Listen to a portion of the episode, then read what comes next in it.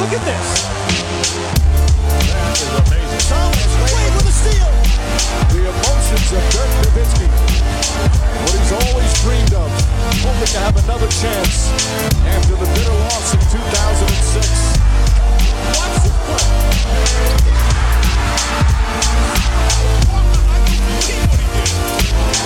That is amazing. Hallo und willkommen zu Gut Next, dem deutschen Basketball-Podcast im Internet. Mein Name ist André Vogt und ich begrüße euch zu einer neuen Folge unseres kleinen, aber feinen Basketball-Spiels. Heute mit dem Fragen-Podcast am Montag. Ja, sorry vorneweg. Ähm, kurze Erklärung, war ein bisschen crazy vergangene Woche. Warum? Äh, ja, ihr habt ja mitbekommen, in meinem Leben hat sich einiges verändert, so professionell. Ähm, da gibt es jetzt eine Menge Dinge äh, neu zu denken, äh, zu planen.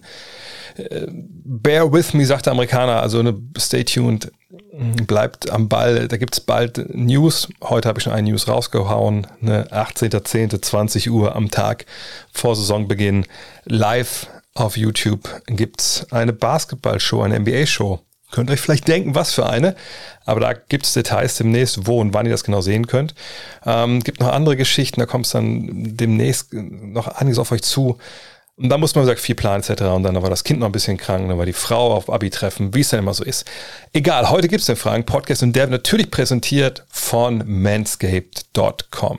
Wisst ihr mittlerweile, ne, der beste Intimrasierer, den ich je benutzt habe und wahrscheinlich der letzte, den ich je benutzen werde, weil er einfach verdammt gut ist. Und jetzt kommen wir gerade in Oktober und sind wir mal ehrlich, ne, zum einen so die Zeit, wo man sich ein bisschen gehen lässt, weil man eben wahrscheinlich nicht mehr im Freibad auftaucht oder generell relativ ähm, kurz äh, angezogen. Und ich meine, hey, Halloween ist, ne, ist die Zeit jetzt, wo man sich ein bisschen gruselt und so, aber doch bitte nicht, wenn irgendwer bei euch in die Hose guckt. Von daher, ne, geht mal ran. Das muss ja auch vielleicht am, oder ist am besten, wenn das nicht so macht, so Freddy Krüger-mäßig, mit welchen Klingen, die dann sonst wo landen. Nehmt doch einfach äh, den Lawnmower 4.0, ne, der geht da rein, der macht klar Schiff, da gibt's kein Splatter, ne, das ist alles easy. Keine Handtücher unten reinstecken, keine, keine Taschentücher. Lawnmower 4.0, ähm, richtig gut. Ähm, dann gibt es natürlich noch den Weed Wacker ne, für Auswüchse aus gewissen Vertiefungen im Körper. Ihr wisst das alles. Das sind gute Sachen, das würde ich jetzt hier nicht sagen, das wären die hier nicht Sponsor. Von daher geht auf manscape.com mit dem Code NEXT20, N-E-X-X-T20, gibt 20%, gibt Free Shipping. Und dann könnt ihr euch auswählen. Nimmt ihr so ein so ein, so ein Bundle, ne, also so ein ja, Paket von mehreren Dingen mit dem Hygiene Plan, dann gibt es auch so ein monatliches Abo dazu mit so Pflegeprodukten etc. Oder wollt ihr nur den Lawnmower oder den Weed Wacker, ne, könnt ihr auch einzeln kaufen, da hingucken. Aber ich kann es nur empfehlen, wie gesagt, ne, weg mit dem Grusel in der Hose. Das wird der neue, der neue, der neue Slogan hier. Und äh, macht dort mal klar Schiff, auch wenn es nicht so ist, dass ihr jetzt oft ins Freibad geht oder so. Und jetzt zu euren Fragen. Julius Chaser fragt, glaubst du, dass die Corona-Regeln in den USA potenziell Auswirkungen auf die Sixer-Situation rund um Ben Simmons haben werden? Und wie siehst du eine Veränderung im Machtgefüge innerhalb der NBA, falls die Situation nicht bessert oder sogar noch zuspitzt? Ähm, wir haben gestern im, im Premium-Podcast, haben wir die Atlantic Division verarztet, Dean Wall und ich, viel, viel, wahrscheinlich auch viel zu viel über Ben Simmons geredet. Aber ähm, trotzdem möchte ich die Frage hier, hier natürlich beantworten.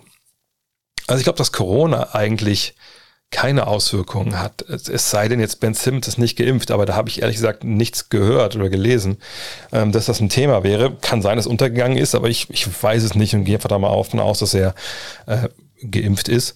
Ähm, aber die einzige Situation, die ich mir vorstellen könnte, wo es Auswirkungen haben würde, wäre halt, wenn er nicht geimpft wär, wäre und dann halt Teams in New York, wenn sie irgendwie Interesse hätten, ähm, ja, die dann nicht holen würden oder so. Aber ansonsten, oder in San Francisco, äh, aber ansonsten spielt das da, glaube ich, nicht mit mich rein. Und äh, ich würde jetzt auch nicht sagen, dass das großartig ähm, äh, ein Thema ist bei diesen Franchises. Ich meine, klar, Ben Simmons nach San Francisco, das haben wir schon mal gehört gehabt. Er hat selber auch gesagt, ja, ich möchte gerne nur bei den California-Teams spielen wo das Sacramento dann nicht genannt hat. Ähm, aber ich denke nicht, dass jetzt die Corona-Regeln da einen großen Einfluss haben. Wie gesagt, weil ich auch nicht weiß, dass er nicht geimpft ist. Ähm, und alles andere spielt da ja im Endeffekt nicht mit rein. Ob ich eine Machtveränderung sehe oder eine Machtgefügeveränderung sehe, hm, naja, ich meine, kommt natürlich darauf an, was jetzt rauskommt für die Sixers. Kriegen sie einen Trade hin, wo sie ein oder zwei Spieler bekommen? Gestern haben wir ja auch da einige Trades uns mal angeschaut. Ähm, dann kann es durchaus sein, dass sie den Status, den sie vorher hatten, also ein Team, was sich legitime äh, Chancen auf den Titel ausrechnen kann, dass das durchaus so bleibt. Also, ne, das ist, da braucht man nicht viel Fantasie, um sich vorzustellen, dass sie vielleicht nicht unbedingt die meisten Spiele gewinnen in der Eastern Conference. Ich glaube, da äh, sehen wir, glaube ich, alle die Nets vorne, aber ähm, nur, dass sie ein Team sind, was man nicht spielen will, was ähm, in, den, in den Conference Finals äh, man verorten kann. Ja, wenn das ein Deal ist, der halbwegs einen Gegenwert bringt, auch natürlich auch vielleicht so in der Position Ballhandling und vielleicht auch noch einen, der vielleicht auch ein bisschen scoren kann und auch vielleicht auch halbwegs verteidigt, dann, dann würde das schon halbwegs wieder so passen. Ähm, man kann ja auch argumentieren, hey, wenn offensiv sich das ein bisschen öffnet für die Sixers, wenn eben nicht mehr Ben Simmons da rumläuft, sondern vielleicht ein Tyrese Maxi mehr spielt, äh, den Schritt nach vorne macht oder halt ein Point Guard kommt, à la Malcolm Brockton war zum Beispiel in Indiana so, so ein Name, den man jetzt öfter mal hört. Dann kann man sich vorstellen, ja, vielleicht sind sie sogar einen Tacken besser offensiv, auch wenn sie defensiv ja nicht mehr so gut sind. Aber da wird sich, glaube ich, nicht so viel ändern, ähm, wenn ich ehrlich bin. Kommt natürlich darauf an, ob es diesen Deal gibt. Gibt es diesen Deal gar nicht? Und die Sixers stehen dann da mit einem Spieler, der in, San, der in LA irgendwie Instagram Stories dreht, wie er Basketball spielt, aber kein Basketball spielt wirklich in der NBA. Naja, und du hast keinen Ersatz, dann ist es natürlich ein Schlag für die Sixers. Ich denke, sie sind immer noch ein Team, was in die Playoffs kommt. Aber dann muss man natürlich schon von Tyrese Maxey, von jemand wie Shake Milton, von Mattis Thibel eine Menge erwarten an Wachstum um diesen Status, den man vorher hatte, so als Titelmitfavorit, den zu halten.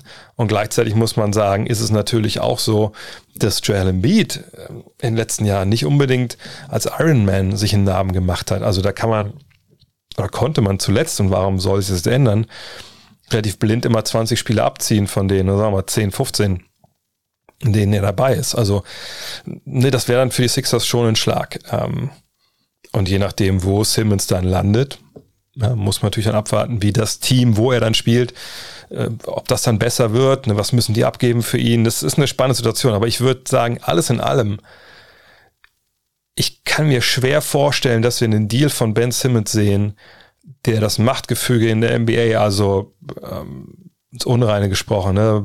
Brooklyn vorneweg, dann die Lakers, Bucks ähm, und dann ja, mal gucken, wer gesund ist und, und wer nicht, Stichwort äh, Kawhi Leonard etc. Ähm, da wird sich, glaube ich, nicht so unglaublich viel dran verändern, ähm, egal was mit Ben Simmons passiert. Lukas fragt, ich weiß, eigentlich ist es mittlerweile auch gut, aber was hältst du von Draymond Greens Aussage zu Andrew Wiggins? Ihr habt es vielleicht gesehen, ähm, das, was, was Draymond Green da erzählt hat, und ich möchte auch jetzt, jetzt gar nicht so viel drüber sprechen. Ähm, er hat die, diese Entscheidung zur Impfung ja, äh, damit verglichen unter anderem so, ja, würde ich zu einem Mann sagen, nee, du kannst nicht zur Geburt äh, deines Kindes gehen ne, und dafür nicht spielen. Das war sehr, sehr verquere Vergleiche und, und das machte auf mich den Eindruck, als hätte Draymond Green da nicht wirklich lang drüber nachgedacht, äh, über diese Causa Wiggins, der sich mittlerweile hat impfen lassen. So, von daher ist das ja auch aus der Welt. Ähm, aber nee, Draymond Green, das war schon, und jetzt will ich ihn gar nicht in so eine Querdenker-Ecke oder irgendwas in der Richtung drängen, überhaupt gar nicht. Aber was er da gesagt hat, das hat mich schon so ein bisschen puh, fassungslos zurückgelassen. Auch dass es, glaube ich, dann von LeBron James dann retweetet wurde. Junge, Junge, das, also, das, das hat für mich einfach wieder gezeigt. Und es hat auch zum Beispiel viele Reaktionen, die ich in den letzten paar Tagen bekommen habe auf ähm, andere Aussagen, die ich getätigt habe, zum Beispiel auch im, im Fragenstream zu dem Thema, bestätigt, dass Aufklärung einfach unglaublich wichtig ist, nach wie vor.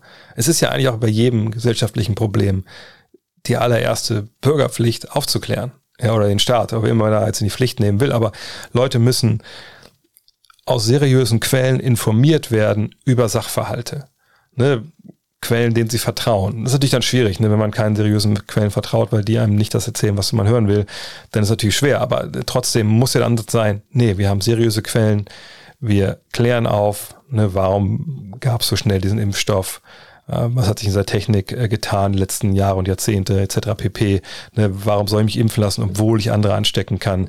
Was weiß die Wissenschaft, was weiß die Wissenschaft noch nicht? Ähm, das ist halt wichtig und, und wie gesagt, das will ich jetzt hier abkürzen. Ähm, und das gilt für alle. Das gilt für jeden Menschen auf der Welt. Wenn er nicht die richtigen Informationen bekommt, dann kann man sich schlecht eine richtige Meinung bilden. Und äh, Draymond Green hat gezeigt, dass er sich nicht informiert hat. Ähm, hat dann ja, relativ, ähm, relativ, wie soll ich es nennen jetzt, hat eine Meinung dann kundgetan, die ähm, ja, man eigentlich so nicht vertreten kann, wenn man drüber nachgedacht hat und sich informiert hat. Und das ist ein bisschen schade, weil ich ihn einfach, einfach für, für einen recht ähm, intelligenten Mann halte. Leon Andrösen fragt, der Fit zwischen Embiid und Simmons wurde in den letzten Jahren immer bemängelt. Welchen Teams kann ein Point Guard wie Simmons über, unabhängig vom finanziellen überhaupt helfen? Kann jedem Team helfen. Punkt. Ähm, natürlich, wenn man sich ein perfektes Team für ihn vorstellen würde, dann wäre das eine Mannschaft, wo analog zu Russell Westbrook vielleicht damals in Oklahoma City, da hat man auch gesehen, dass das ja nach der nach dem Abschied von Kevin Durant nicht richtig gut funktioniert hat du brauchst halt, wenn du ein Point Guard bist, ne, und ist egal, ob der jetzt Simmons heißt oder, oder Westbrook oder sonst wer, wenn du nicht richtig werfen kannst als Point Guard, du hast eine krasse Athletik und du kommst über einen Drive, Drive and Kick, dann brauchst du Schützen um dich rum. So, ähm, so platt kann man das einfach äh, darstellen, um dann auf relativ hohem Niveau funktionieren. Kannst du dein Team in die Playoffs führen äh, mit der Dynamik eines Russell Westbrooks? Natürlich. Hat er auch gezeigt, ist MVP geworden, obwohl ich das nach wie vor für eine Wahl halte. Ja, da ist das Narrativ den, den Kollegen, die da gewählt haben, ein bisschen entglitten. Aber ähm, du kannst dann irgendwann natürlich ab den Playoffs eben nicht mehr gewinnen, wenn du nicht die Schützen neben dir hast, weil einfach dann Teams sich auf dich einstellen. Du siehst eine Mauer vor dir. Stichwort Janis Antetokounmpo, ne, als Ballführender, also vielleicht nicht unbedingt Point Guard, aber als Ballführender Spieler, ähm, ist es dann einfach zu schwer. Punkt. Und ähm, wenn Simmons ein Team findet, wo es genug Schützen, Shooting um ihn herum gibt, ähm, und er vielleicht so diese mentale Blockade, die er zu haben schien, da in den Playoffs ne, zu werfen, an die freie Fliege zu gehen, wenn er die durchbricht, dann ist er, und auch so ist er ein wahnsinnig guter Spieler. Und man muss ganz klar sagen, ähm, Ben Sims ist wahrscheinlich mittlerweile der unterbewertetste Spieler, rein so von seinen Skills her. Jetzt ganz abgesehen davon, was er da für ein Drama gerade durchzieht, etc. Ähm, aber er ist von seinem Basketball-Skills her wahrscheinlich der unterbewertetste Spieler in den, im Kreise der, der NBA-Fans im Moment. Ähm, das natürlich also das heißt nicht, dass jeder Fan nicht zu schätzen weiß, was er äh, kann, aber ich glaube, viele, und man sieht das ja, dass viele, viele einfach denken, das ist einfach ja, ne, jemand, der da überbewertet ist und, und nie hätte All-Star werden dürfen. Und das stimmt einfach nicht. Das ist ein wahnsinnig guter Basketballer, der momentan einfach, ja, da eine Seiteneuropa angezettelt hat, die, die einfach der NBA unwürdig ist, aber eben auch einer, der klare Löcher in seinem spielerischen Schwung hat und der eine Menge halt äh, lernen muss, sich verbessern muss. Haben wir gestern sehr lange drüber gesprochen, aber dass er ein wahnsinnig guter Basketballer ist, der, der jedem Team weiterhilft, wenn es ein bestimmtes Setup hat und selbst wenn man jetzt nicht sofort die Schützen hat, wenn man die irgendwann holt, jedes Team ist besser, wenn es, äh, wenn es Ben Simmons in, seinem, in seinen Reihen hat. Raphael Dittrich fragt, wie schätzt du die Veränderung auf der Coaching-Position bei den Nets ein? Mike Dean Tony ist ja jetzt weg. Ja, ist er. Aber Mike D'Antoni war ja nicht der Head Coach. Äh, Mike D'Antoni war ein Assistant Coach und das war sicherlich für Steve Nash in seinem ersten Jahr als Cheftrainer unglaublich wichtig, ne, dass er da jemanden hatte, der bei allem, was man an ihm kritisch anmerken möchte, aber ne, Mike D'Antoni ist halt ein offensives Genie. Die Art und Weise, wie er hat Basketball spielen lassen mit den Seven Seconds or Less Suns, das war revolutionär. Nach wie vor spielt jedes Team in der NBA Teile der Taktik, die man damals dort gesehen hat. War das ähm, komplett was Neues, irgendwelche Aktionen, die man noch nie gesehen hat? Nö, das glaube ich ist im Basketball auch relativ schwer, aber ähm, die Art und Weise, wie sie agiert haben, wie schnell sie in Sets reingekommen sind, ne, wie schnell sie aus dem Dribbling attackiert haben in der Early Offense, und wie sie Spielermaterial eingesetzt haben, das war halt einfach revolutionär und das ist bis heute geblieben. So. Nur Mike Dean Tony, wie gesagt, war, war er überhaupt Offensivkoordinator, sagen wir mal, er war das. Okay, aber A hat Steve Nash in diesem System Dean Tony damals gespielt und das mit Leben gefüllt. Ähm, er ist ein intelligenter Basketballer, er hat jetzt ein Jahr mit seinem ehemaligen Mentor zusammengearbeitet. Ich glaube, der Verlust von Dean Tony wiegt in dem Fall jetzt nicht so unglaublich schwer. Vor allem auch, naja, wenn Kyrie Irving sich impfen lässt, dann hast du drei unfassbar talentierte Offensivgenies, ne, mit Harden, mit Irving, mit, mit Durant, die auf verschiedenste Arten und Weisen dich attackieren als Verteidigung, die, die alle ein Walking Bucket sind und die sich alle einen eigenen Wurf kreieren können und auch noch für andere mitkreieren. Von daher, ich wüsste ehrlich gesagt nicht, wie hoch ich den Einfluss von einem wie, wie den Tony als Assistant, wie gesagt, auch. Und dann noch ein Jahr zwei, wo sich die Jungs schon ein bisschen eingegroovt haben, auch wenn sie die letztes Jahr nicht viel zusammen spielen konnten. Aber ähm, ich, ich wüsste jetzt nicht, wie ich das, diesen Einfluss von D'Antoni bewerten sollte. Also ich würde nicht sagen, dass der super hoch war. Sicherlich äh, ist es besser, wenn du einen wie D'Antoni hast, als wenn du ihn nicht hast. Aber für mich ändert sich da bei den Netz eigentlich gar nichts. Ähm, denn im Zweifel äh, gerade diese, diese Early Offense, dieses schnelle aus der Transition attackieren mit Dreiern, mit Drives, das ist jetzt auch nichts, wo du unglaublich äh, strategisch arbeiten musst. Das sind Sachen, die sind den Spielern auch schon in Fleisch und Blut übergegangen. Ähm, da sehe ich keine Problematik für Brooklyn. Yo ho fragt, werden die Boston Celtics mit dem Star-Duo Tatum und Brown unterschätzt? Auch da haben wir gestern natürlich mit äh, Dean und ich haben da lange, lange drüber gequatscht. Und wie immer bei solchen Fragen ist natürlich für mich die Frage, also wie hoch schätzt denn Yo-Ho oder sonst wer, äh, schätzt ihr denn die Celtics ein? Sind das, ist das ein Team, was in die Conference Finals kommen kann? Ehrlich gesagt würde ich sagen, nein. Die sind verbessert, gar keine Frage. Ne? Mit Schröder, äh, mit, mit, mit Horford, mit Kanter. Ne? Da haben sie ein paar Jungs dazugekommen, die klar helfen werden. Ähm, ne, Robert Williams, da kann man einiges erwarten, dass er einen Sprung macht. Äh, Langford, Pritchard, ne, das sind alles Jungs, Neesmith, wo man hofft, dass die jetzt ne, nach dieser, diesen zwei, anderthalb Covid-Saisons ne, jetzt mit einer normalen Preseason, normalen Trainingslager und so auch einen Sprung machen.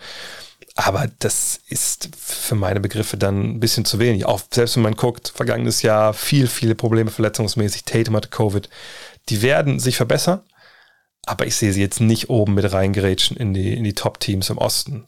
Klar können sie die schlagen ab und zu, auch weil Tatum halt wahnsinnig gut ist und, und Brown wahrscheinlich unterschätzt von vielen. Aber ich würde jetzt nicht so weit gehen und zu sagen, das ist Mitfavorit im Osten. Wenn man aber sagt, okay, das ist ein Team, was die Playoffs erreichen kann und vielleicht um Heimvorteil mitspielt, ja, damit könnte ich mir irgendwie anfreunden. Ähm, aber auch da habe ich eine Menge Fragen, die ich mal beantwortet haben möchte. Auch der Backcourt trifft da genug Dreier etc. Ähm, aber ich, ich sehe sie nicht eigentlich und als unterschätzt dann, wenn ich ehrlich bin. Henning Fee, Henning Fechner ist er, glaube ich, fragt, Daniel Theiss als Mentor für die jungen Spieler bei den Rockets. Wie siehst du das? Kann er positiv Einfluss nehmen? Ich kann das schwer beeinflussen, inwiefern Daniel ein wirklicher Mentor ist. Sicher ist er ein Veteran in der NBA, ähm, ist natürlich auch ein paar Jahre jetzt schon in den USA, aber ob er jetzt wirklich so der Typ ist, der Spieler an die Seite nehmen kann und, und mit denen halt bespricht, was zu tun ist. Irgendwo ja, na, als Veteran, gerade so einer Mannschaft, wo es nicht so viel davon gibt. Aber als Mentor, vielleicht habe ich da auch zu viel immer dieses, dieses Wort Leader direkt im Kopf. So als einer wirklich vorangeht, der, der die Youngster, ne, von die auch Respekt haben und so und auch zum Aufschauen.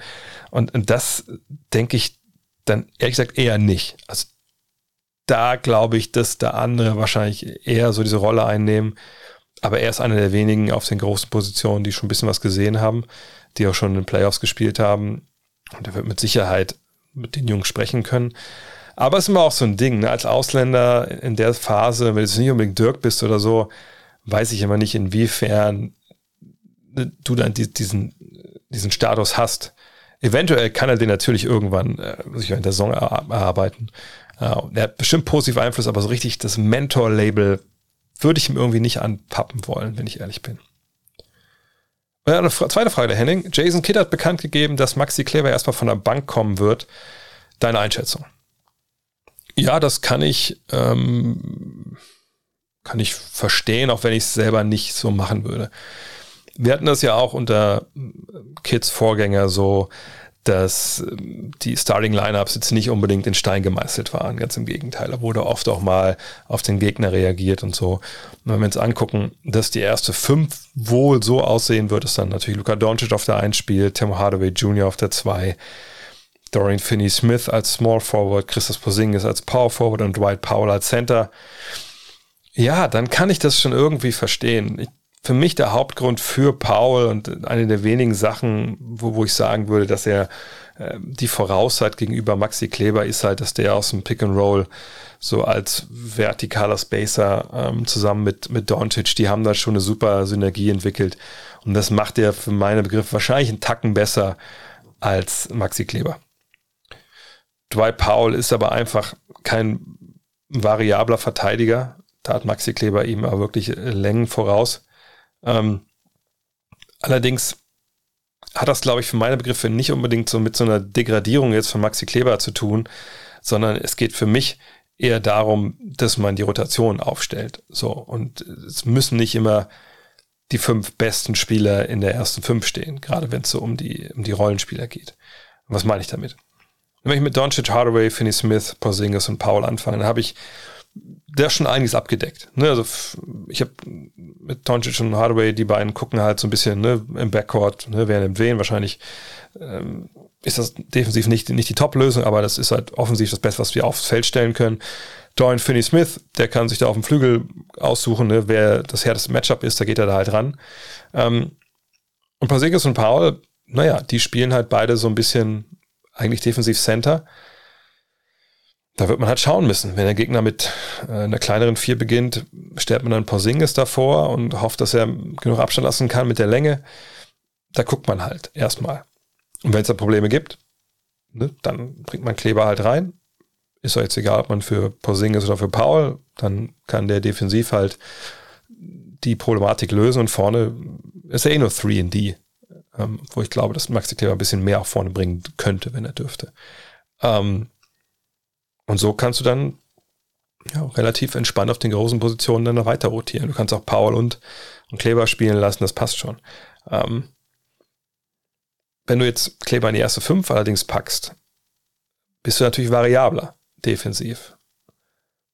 Und ich kann mir auch vorstellen, dass wir während der Saison das durchaus auch sehen werden. Ich glaube nicht, dass es jetzt ein Dauerzustand ist, was mit zwei Centern anfängt. Und ich würde Porzingis weiterhin als Center halt sehen.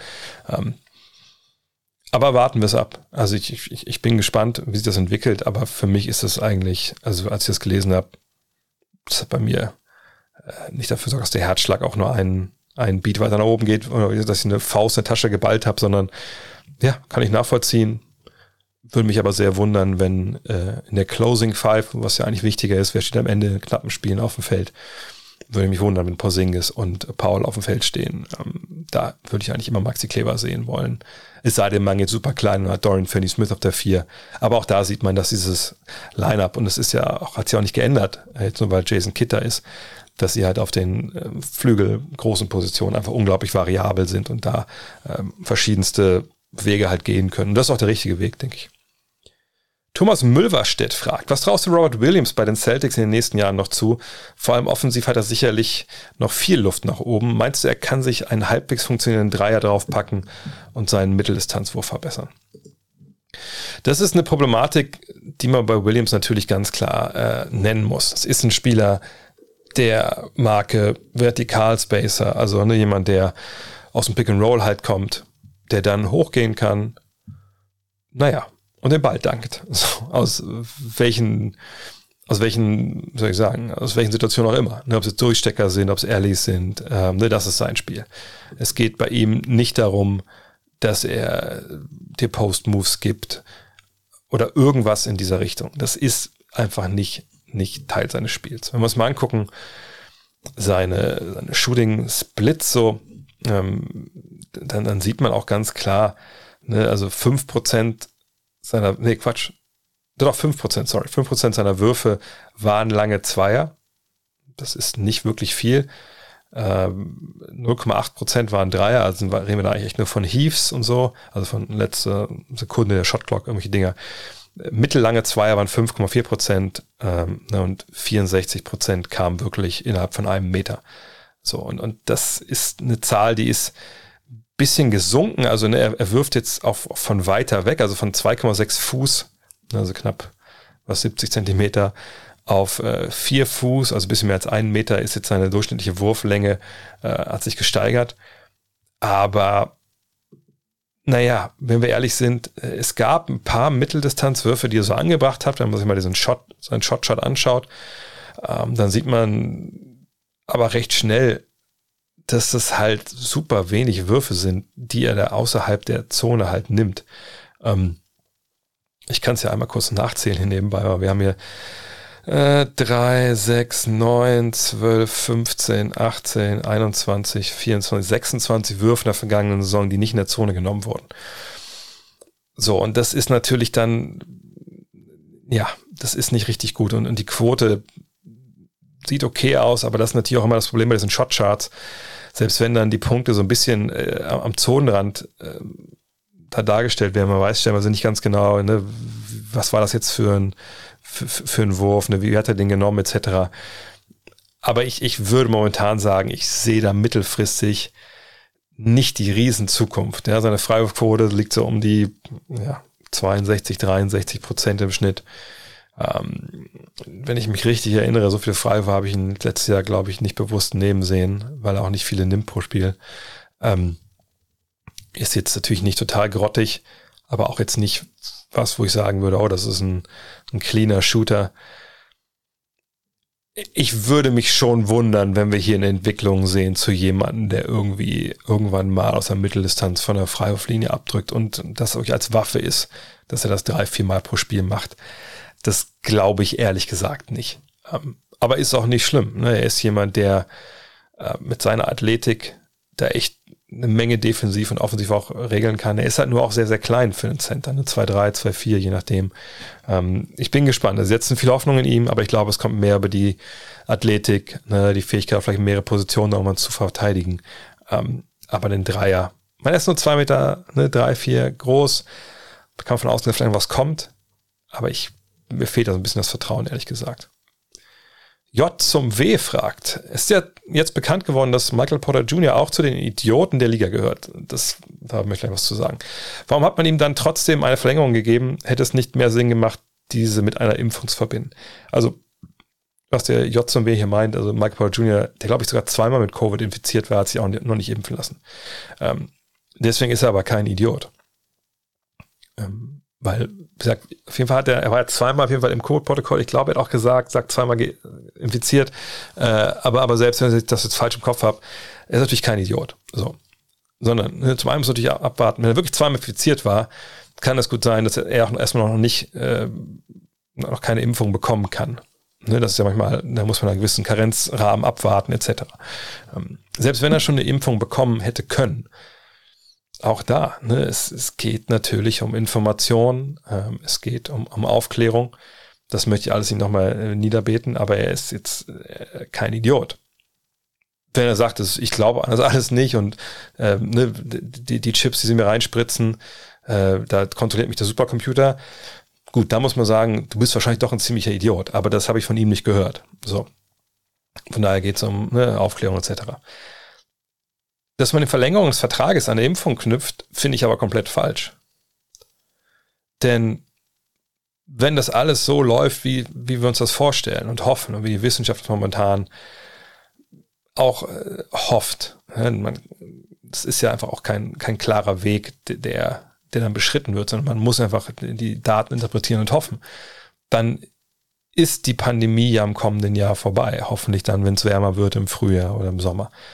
Ähm, und dann werden natürlich auch die Restriktionen fallen und, und die Vorschriften fallen, wie wir sie momentan zum Beispiel in San Francisco haben oder in New York. Ähm, und dann ist es auch hinfällig, ob jemand geimpft ist oder nicht. Es wird ja auch nicht an den Impfstatus ähm, von Tetanus irgendwie äh, ne, gekoppelt, ob du in der NBA spielen darfst oder nicht. Ne? Und, und von daher, das ist jetzt momentan einfach so eine Phase, wo das halt so ist, dass wir diese Restriktionen lokal haben, ist ja auch nicht USA-weit. Und da finde ich, ist dann auch falsch, ne, so ein Vertrag, der über mehrere Jahre läuft, daran äh, zu koppeln, weil auch, ne, glaube ich, die Rechtslage gar nicht da ist. Ne, wenn die NBA eine Impfpflicht für ihre Spieler beschlossen hätte, wie sie es halt für alle anderen gemacht hat, ähm, ne, weil die ja nicht von der Spielergewerkschaft vertreten werden und mit der wollte man sich nicht anlegen, ne, also wenn es keine Impfpflicht gibt, dann kannst du es auch nicht vorschreiben. Und ähm, ich denke, wenn man Denver ist, dann muss man halt ähm, Michael Porter Jr. reden. Man hat das schon mal getan. Wenn ihr euch erinnert, hat er ja auch in der Bubble, glaube ich, oder vor der Bubble darüber gesprochen, dass natürlich Covid ganz klares Instrument zur Bevölkerungsreduktion ist. Naja, ne, da muss man halt schauen. Aber dass man so ein Basketballtalent natürlich hält, selbst wenn man weiß, das ist ein Verschwörungstheoretiker, nur mal ins Unreine gesprochen, ich sage nicht, dass er das ist, ähm, dann machst du es natürlich erstmal und im Zweifel ist er irgendwann mal irgendwo anders nur du hast den wenigstens getradet oder halt ist einfach kein Thema mehr, weil hoffentlich diese Pandemie bald vorbei ist. Ähm, aber ähm, ein Idiot ist er in dem Sinne jetzt nicht. Und äh, die Impfung vorschreiben hätte man auch nicht sollen. Nein. Ferry Hau fragt, wie werden Schiedsrichter für die NBA generiert? In Europa, wahrscheinlich auch auf anderen Kontinenten, gibt es aufsteigende Ligensysteme, wo Schiedsrichter sich schlussendlich hocharbeiten. Sprünge vom College zum G-League, schlussendlich zum NBA-Ref erscheinen mir zu groß. Naja, die NBA guckt natürlich, dass sie ähm, Schiedsrichter rekrutiert, dass es da eine Pipeline gibt. Und diese Pipeline ist ja auch relativ klar. Ne? Natürlich, du, äh, vielleicht muss man was von Lex sagen. Natürlich haben die einzelnen Stufen im USA Basketball de facto nichts miteinander zu tun. Also High School, College, dann ähm, G-League, wenn wir jetzt mal als Zwischenlevel einziehen, dann NBA. Ähm, G-League und NBA haben was miteinander zu tun, aber alle anderen irgendwie nicht. So, ne? Also du kannst Highschool-Ref sein, cool, da haben ja stellenweise, oder haben, das heißt nicht stellenweise, da haben ja auch die verschiedenen äh, Bundesstaaten miteinander ja stellenweise auch nichts wirklich zu tun miteinander, was solche Schiedsrichterwesen angeht. Das ist ja eh auch ne, alles super, super heterogen und, und kleinteilig in den USA. Aber du kannst dich halt hochdienen, du kannst halt bewerben. Ne? Wenn du jetzt ein Highschool-Chiri bist und du machst, denkst, du machst einen guten Job, dann bewirbst du dich halt äh, bei der NCAA oder bei den, bei den jeweiligen äh, Conferences dass du da mal Chiri bist. So, und dann gibt's natürlich dann Aufnahmekriterien, das ist dann auch oftmals ähm, anders, die verschiedensten Leveln und versuchst dich da reinzupfeifen. So, und machst Schulungen etc. Und das ist dann auch nicht anders, wenn du in die NBA willst. Natürlich, das ist der höchste, die höchsten Wein, wenn es um Refs geht in den USA. Und dann guckst du halt. Ne, dann versuchst du im College auf die aufmerksam zu machen mit guten Leistungen. Dann bewirbst du dich. Ne, es gibt dann da natürlich auch ein klares Ausbildungssystem, ne, eine klare Ausbildung für NBA-Referees und der Weg führt über die G-League, gar keine Frage. Und dann musst du dich da hochdienen. Ne, wie genau als die Punktesysteme da und so aussehen, weiß ich nicht. Aber das ist schon ein ganz ähnlicher Weg wie in Europa. Ähm, in Europa geht's dann halt über die Ligen nach oben, ne, von Kreis, Liga, Bezirksklasse etc bis hoch in die Bundesliga und dann Euroleague. Ja, die FIBA hat ja auch ihr ganz eigenes System dann ne, für FIBA-Refs etc. Ähm, aber diese Sprünge vom College zum G-League, die sind natürlich größer, auch weil du natürlich in verschiedenen Leveln verschiedene Regeln hast. Ne? Also zum Beispiel in der Highschool ne, hast du andere Regeln als am College, College andere Regeln als in der NBA. Ähm, in der G-League werden ja auch regelmäßig Regeln ausprobiert, äh, aber das, diesen Sprung müssen die schon schaffen. So. Aber mit Sicherheit ist das auch nicht alles reibungslos, aber ähm, das ist so der Weg, den man da geht. Jonas To fragt, ich habe kürzlich die Doku zu Tony Parker gesehen. Es hat mir mal wieder vor Augen geführt, wie stark Parker in der NBA war. Wieso wird TP zu seiner Zeit oftmals in der Diskussion um den besten Point Guard vergessen? Und jetzt kann man natürlich schnell antworten und sagen, er war ja auch nicht der beste Point Guard äh, seiner Zeit. Ähm, aber das wäre wahrscheinlich ein bisschen, bisschen zu kurz gedacht. Nee, Tony Parker ist ein wahnsinnig guter, guter Point Guard. Also wirklich jemand, der ähm, eine Schnelligkeit hatte, eine, eine unglaublich Finish hatte in der Zone. Ja, es, es gab ja äh, Jahre, wenn man sein, man seinen Shotchart gesehen hat und wo er wie getroffen hat, da, da dachte man, das ist ein Shotchart von einem Center. So. Ähm, einfach weil der so viel in der Zone wirklich abgeschlossen hat. Und ähm, das hat sich dann aber über die Jahre dann doch ein bisschen verändert. Er hat viel mit Chip England zusammengearbeitet, hat viele an seinem Wurf halt viel, viel optimiert, hat dann auch Dreier getroffen irgendwann. Natürlich nicht äh, in, der hohen, ähm, sage ich mal, Frequenz, dass man jetzt sagen müsste, ey, das war ein natürlicher Schütze, aber man hat einfach die Arbeit gesehen, die er da reingesteckt hat äh, und eine Zeit lang auch dann über 40 Prozent getroffen, auch wenn das natürlich ne, dann Jahre waren, wo er sagt, kleines Volumen genommen hat. Ein unglaublich schneller Typ, ne, hat die Sis gespielt, aber um wirklich auf dieses Level zu kommen, äh, Diskussion zum, zum besten Point Guard aller Zeiten, da fehlten ihm, glaube ich, einfach so ein bisschen die Zahlen. Wenn wir mal schauen in seinen besten Jahren, da kann man so von 2005 bis 2014 gucken als die Prime, dann macht er 18,6 Punkte, 6,3 Assists, 3 Rebounds, wirft aus dem Zweierbereich 52,1 Prozent und von der Dreierlinie 32 Prozent bei 0,8 Versuchen nur. Also sagen wir mal, er gibt den 19 und 6. Und das sind natürlich richtig gute Zahlen. Man könnte auch argumentieren, wenn er nicht mit Tim Duncan und Manu Ginobili gespielt hätte, hätte er sich auch vielleicht ein bisschen mehr auflegen können. Aber er ist halt in diesem Spurs-System und ähm, diese 6,3 Assists waren eben auch nicht, nicht viel im Vergleich. Ne? Also wenn man überlegt, ne, für wen reden wir so als die besten Point Guards aller Zeiten? Was sind so vielleicht auch für uns selber so Checkmarks im Kopf, die man da so gerne ne, haben möchte? Dann möchte man wahrscheinlich so 20 und 10 haben. Ne, 20 Punkte, 10, Re äh, 10 Assists. Und bei den 10 Assists war er halt nie wirklich dran. Sein, sein Top-Wert waren 7,7 Assists 2011, 2012. Ähm, von daher ist das, glaube ich, der Grund, warum man ihn so ein bisschen da ähm, außen vor lässt. Er hat zweimal über 20 aufgelegt.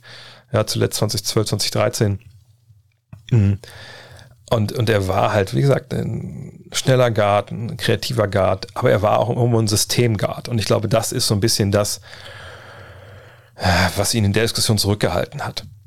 Und ich glaube auch, da gehört er im Zweifel auch gar nicht wirklich rein, als, als der beste Point Guard äh, seiner, seiner Zeit. So, ähm, aber er ist einer der besten Point Guards, äh, die aus Europa kamen. Er ist einer der erfolgreichsten Point Guards. Und er ist jemand, der sich wirklich auch in den Dienst der Mannschaft gestellt, auch was seine Stats angeht.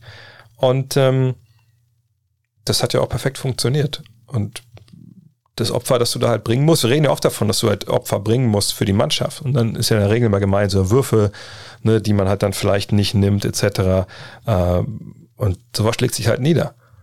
Unter anderem eben auch darin, dass du vielleicht individuell nicht diese Meriten halt sammelst, wie das vielleicht angebracht gewesen wäre bei einem wie Tony Parkers und mit seiner Karriere.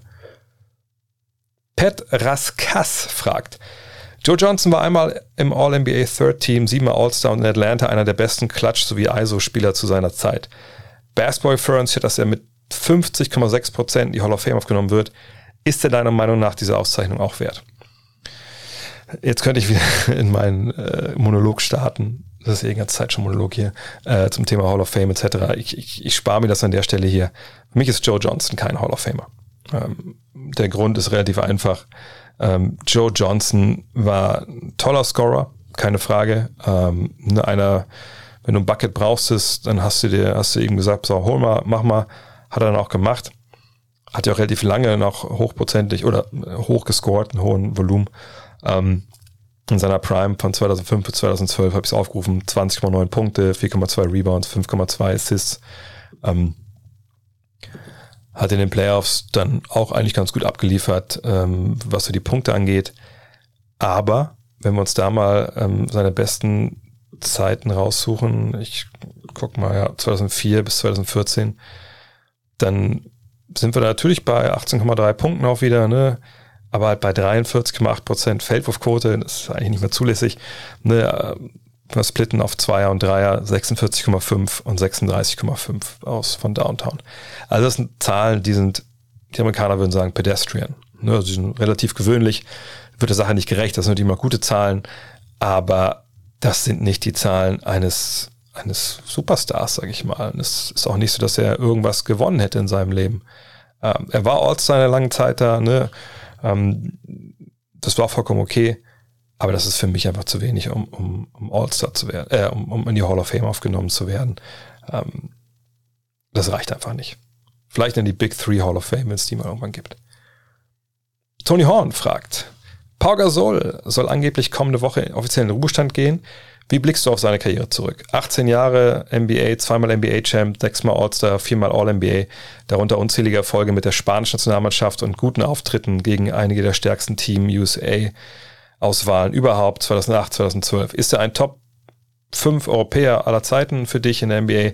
Seine Nummer gehört auf jeden Fall das Hallendach im Staples Center. Ja, all das, was Toni sagt. Also es ist natürlich einer der Top 5 Europäer in der NBA, die jemals da gespielt haben ich denke, wenn wir äh, uns entscheiden müssen, Power Forward Center, Dann ist Dirk wahrscheinlich der Power Forward und, und Pau ist der Center. Mal austauschen, aber die beiden gehen auf jeden Fall in, die, in die, Starting Five der Europäer. Äh, genau wie Tony Parker wahrscheinlich auf die Eins gehört. Ähm, aber Pau Gasol ist vielleicht derjenige unter den Europäern, der, ähm, soll ich das sagen, am, am unterbewertetsten ist und der am wenigsten, glaube ich, ähm, hochgehalten wird. Und ich, ich weiß nicht ganz warum. Klar, er hat diese erste Phase seiner Karriere, wo er in Memphis spielt. Ähm, da hatte man wenig Erfolg. Das waren dann auch so komische Truppen, so die äh, ja eigentlich schon halbwegs talentiert waren, aber so ein bisschen, ja, ne, da kam nicht so viel rüber. So. In der Zeit war er einmal All-Star, okay, ne, da war er 20 und 9 aufgelegt in dem Jahr. Dann kommt dieser Trade nach LA und wenn ihr euch erinnert, das ist so ein Trade, wo alle sagen, hey, was denn da los?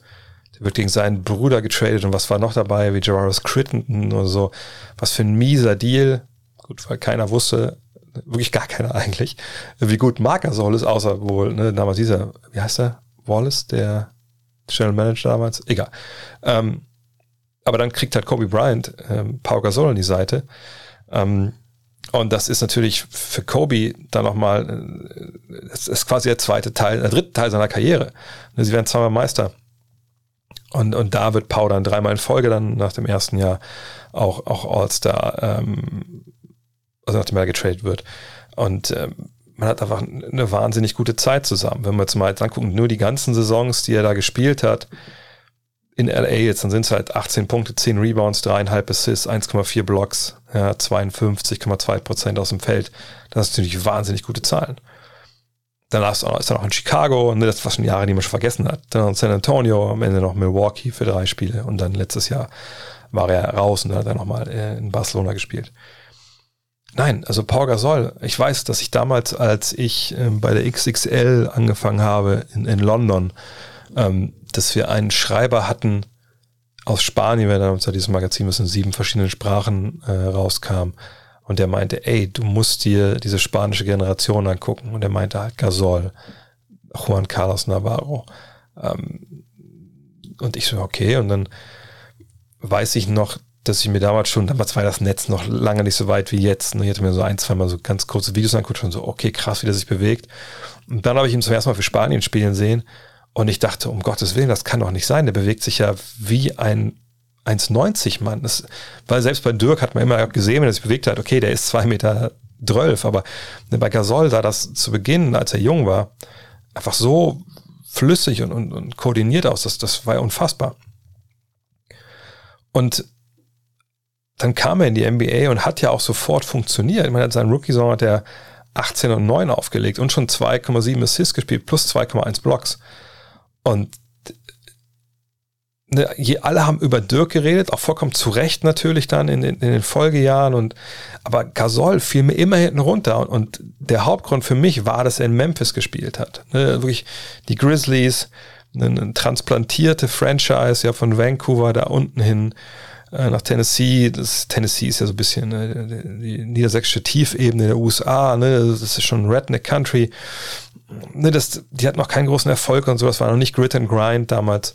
Ähm, von, von daher, ne, das hat, glaube ich, echt so ein bisschen Popularität einfach gekostet. Und auch weil er halt so ein super intelligenter Typ ist. Ich meine, der will ja jetzt irgendwie hoffen, ich weiß ja, was er immer noch machen will, er wollte ja lange auch noch Medizin studieren und sowas. Ähm, und erst als er in LA ankommt, da kriegt er dann diesen, diesen neuen Status auf einmal als Gewinner. Ne, auf einmal legt er eine Double Figure auch in Rebounds auf. Ähm, ne, sie werden Champion hat dann zwar so wohl eine relativ schwierige Zeit mit Kobe zwischendurch mal, ja, weil er einfach auch lernen muss zu gewinnen oder mit dieser Intensität von Kobe klarzukommen, aber dann funktioniert's ja. Und, und dann ist es aber auch schon ein bisschen zu spät. Ne? Er kommt ja mit 27 dahin. Äh, und, und da, auch wenn er dann sagt, All-Star wird und alles, aber so diese richtige, ähm, wie wir das nennen, diese Heldenverehrung, die findet für meine Begriffe nicht so richtig statt. Vielleicht sehe ich es auch dann zu sehr aus der deutschen Brille, die von draußen raufschaut. Vielleicht ist das, ist das in Spanien ganz anders. Aber für mich ist das einer der, der, der absolut besten Spieler aller Zeiten. Und ich verstehe auch jeden, der sagt, ey, vielleicht ist er sogar der bessere Basketball als Nowitzki. Ich denke das im Endeffekt nicht, weil ich glaube, dass Dirk einfach vielseitiger war. Ähm, aber das ist natürlich auf jeden Fall ein Hall of Famer. Ähm, die Nummer gehört uns als äh, Dach im Staples Center, das ist ja vollkommen klar. Also das ist ja eigentlich gar keine Diskussion. Florian M. fragt, deine Einschätzung zur Causa Oscar da Silva würde mich interessieren. Selbst wenn die Ausstiegsklausel im Vertrag gewesen ist, so hat das kurzfristige Abreisen von da Silva einen Fadenbeigeschmack. Möchte ich nur ganz kurz darauf antworten. Ja, Oscar da Silva war ja bei Ludwigsburg gern äh, unter Vertrag, hat wohl eine Ausstiegsklausel gehabt und ist dann nach Alba Berlin gewechselt, überstürzt, so oder Nacht- und Nebelaktion, ich weiß gar nicht, was da der richtige, richtige Vokabel ist. Ähm, Fakt ist, dass wohl alles rechtens war und, und auch vollkommen okay. Aber natürlich ist sowas immer schwierig, so kurz vor Saisonbeginn. Ähm, da möchte ich mir wirklich eine, eine Einschätzung, ähm, da möchte ich einfach mal passen, weil auf der einen Seite denke ich immer, ja, gibt Verträge und, und Teams planen natürlich auch. Ne? Auf der anderen Seite gab es eine Ablösesumme, die stand im Vertrag drin. Verträge sind keine Einbahnstraße. Ja, von daher, ist, also eine Karriere ist auch kurz, gerade für deutsche Basketballer. Kannst ja nicht davon ausgehen, dass du, zehn, dass du über zehn Jahre eine Million von Dollar verdienst und Millionen von Euro. Von daher, ähm, der Beigeschmack, ja, aber auch vollkommen okay. Und, und ich, ehrlich gesagt, denke ich, ist das eine, eine Non-Story, die wahrscheinlich über die in zwei Wochen keiner mehr nachdenkt. Christian Wüstner, warum war die Woche so crazy? Paar Sachen habe ich schon gesagt, vielleicht mir noch ein bisschen ins Detail gehen. Also wir gucken natürlich jetzt, ähm, oder ich gucke jetzt, dass, dass verschiedene Formate zum neuen Saisonbeginn halt starten. Das hat leider jetzt alles ein bisschen länger sich hingezogen, weil mit Five ja lange keine Klarheit war. Ähm, Gibt verschiedene Geschichten, die wir jetzt planen und die jetzt auch vor Saisonbeginn an den Start gehen sollen. Eine Sache wird bis später an den Start gehen, aber das ist auch die, die am aufwendigsten ist und die einfach viel, viel Planung braucht. Und auf der einen Seite ne, ist man da total Feuer und Flamme für und, und, brennt und will jetzt richtig was richtig Geiles machen. Man hat ja auch Zeit, auf einer, Seite, weil jetzt Five erstmal nicht da ist. Auf der anderen Seite ist es natürlich dann immer so ein, so ein Punkt, denn wenn man es richtig macht, dann hat man vielleicht doch nicht so viel Zeit, wenn man auch andere Sachen machen muss. Und dann kommt die Family dazu.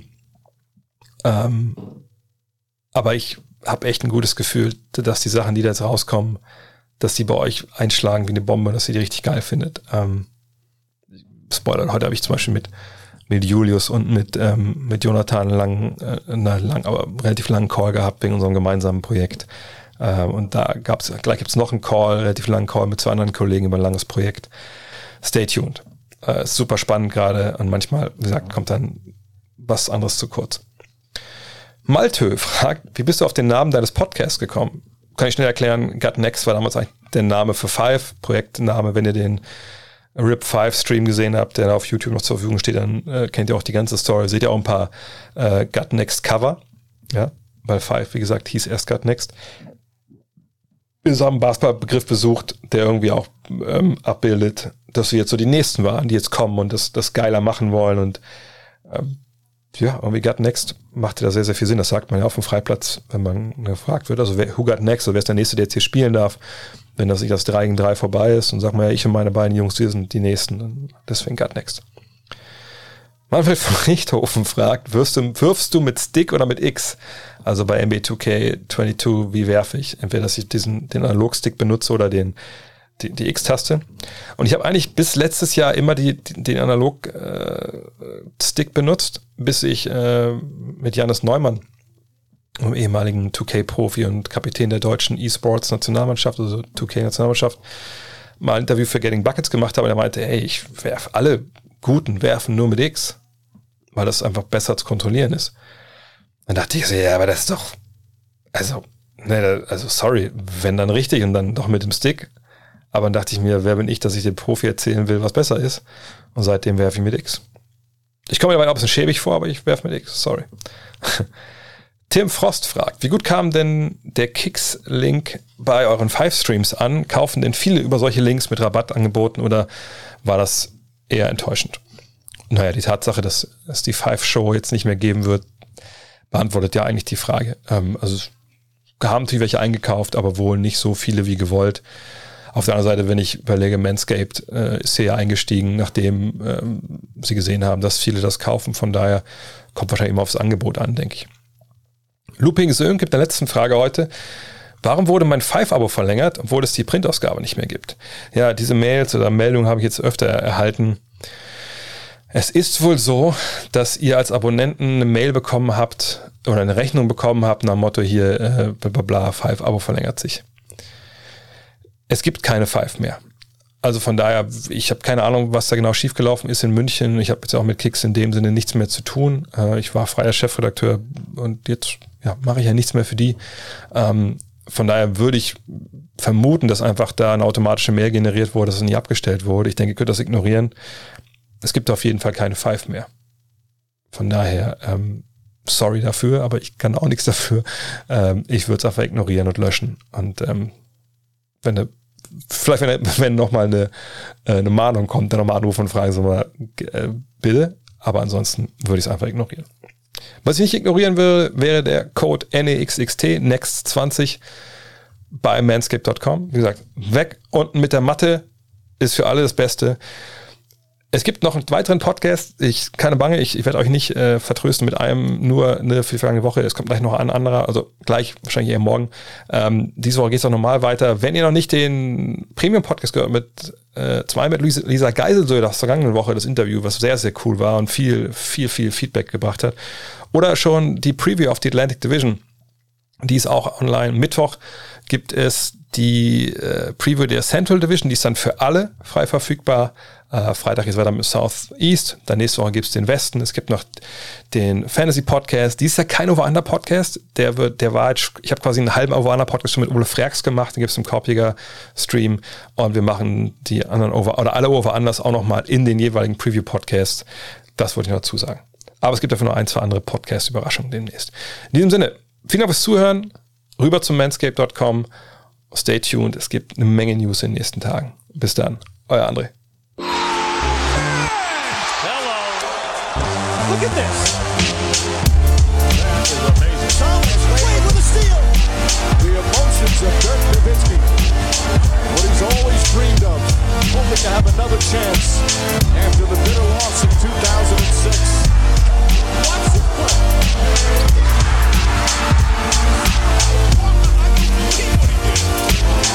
That is amazing.